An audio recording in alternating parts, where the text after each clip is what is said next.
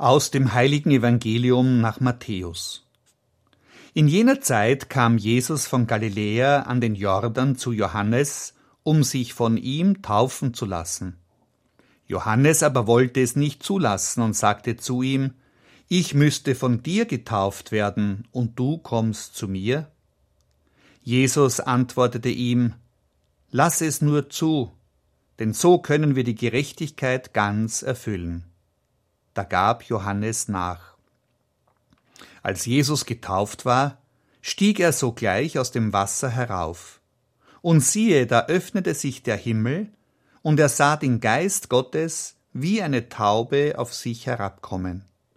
Und siehe, eine Stimme aus dem Himmel sprach, Dieser ist mein geliebter Sohn, an dem ich Wohlgefallen gefunden habe. Evangelium unseres Herrn Jesus Christus. Thank you.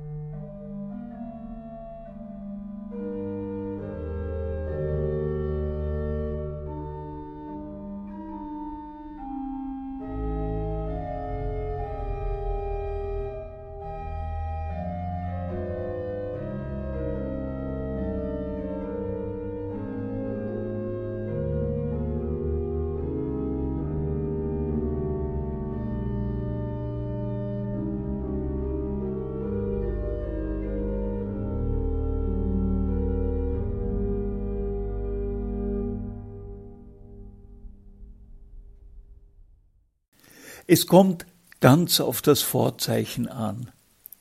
Wenn auf meinem Bankkonto vor der Endsumme ein Minuszeichen steht, dann weiß ich, dass ich in den roten Zahlen bin. Ganz anders sieht es aus, wenn da ein Pluszeichen zu lesen ist. Besonders erfreulich ist es, wenn aus dem Minus ein Plus wird. Schmerzlich, ja zum Verzweifeln kann es sein, wenn es nicht und nicht gelingt, das quälende Minuszeichen vor meinen Kontozahlen loszuwerden. Die Schuldenfalle ist ein Leiden, das das Leben zur Qual werden lässt. Gott will nicht, dass vor unserem Leben dauernd nur ein Minus steht. Dafür hat er sich Wege ausgedacht, die uns aus der Schuldenfalle aus der Schuldfalle befreien sollen. Heute feiert die Kirche das Fest der Taufe Jesu. In jener Zeit kam Jesus von Galiläa an den Jordan zu Johannes, um sich von ihm taufen zu lassen. Jesus war damals etwa 30 Jahre alt. Es war geradezu eine Massenbewegung im jüdischen Volk geworden, sich von Johannes im Jordan taufen zu lassen. Johannes tauchte die Menschen ins Jordanwasser, nachdem sie ihre Sünden bekannt hatten. Es war ein Reinigungsritus, wie ihn viele Religionen kennen. Wir erleben unsere Verfehlungen wie eine Verunreinigung. Sie sind eine Art Schmutz, den loszuwerden ein Urbedürfnis des Menschen ist. Schuld loswerden ist mindestens so wichtig wie Bankschulden wegbekommen. Daher kamen so viele zu Johannes, weil sie alle ihre Schuld als Last empfanden und sie loswerden wollten. Dazu eine notwendige Zwischenbemerkung. Schuldgefühle sind nicht dasselbe wie Schuldbewusstsein. Viele Menschen leiden an Schuldgefühlen, weil ihnen von anderen Schuld eingeredet wurde, die nicht der Wirklichkeit entspricht.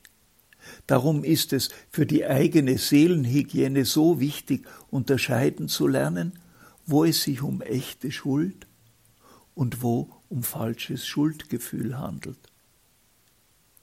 Johannes ist völlig überrascht, dass Jesus sich von ihm taufen lassen will.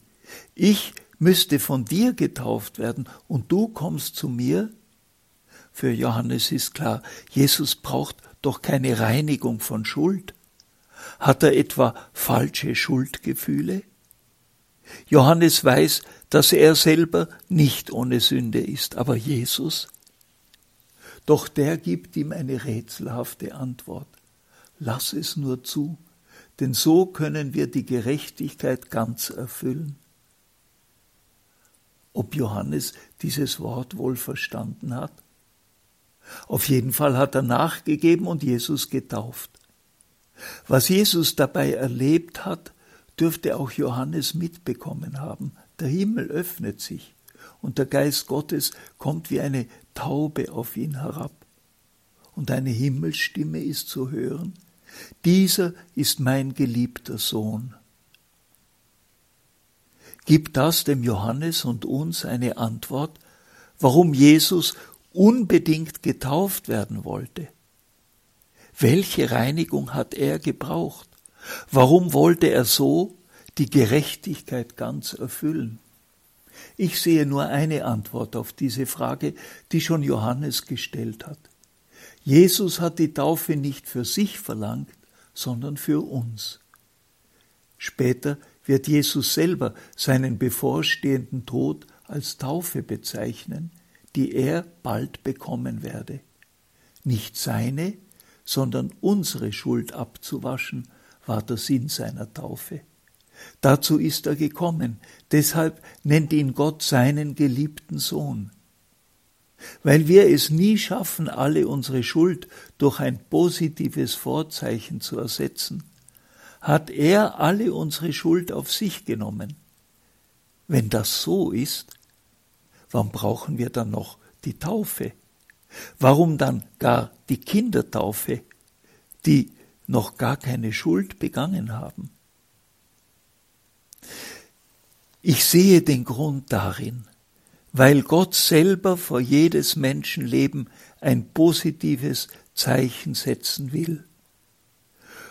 Und deshalb sagt er zu uns wie zu Jesus, du bist mein geliebtes Kind.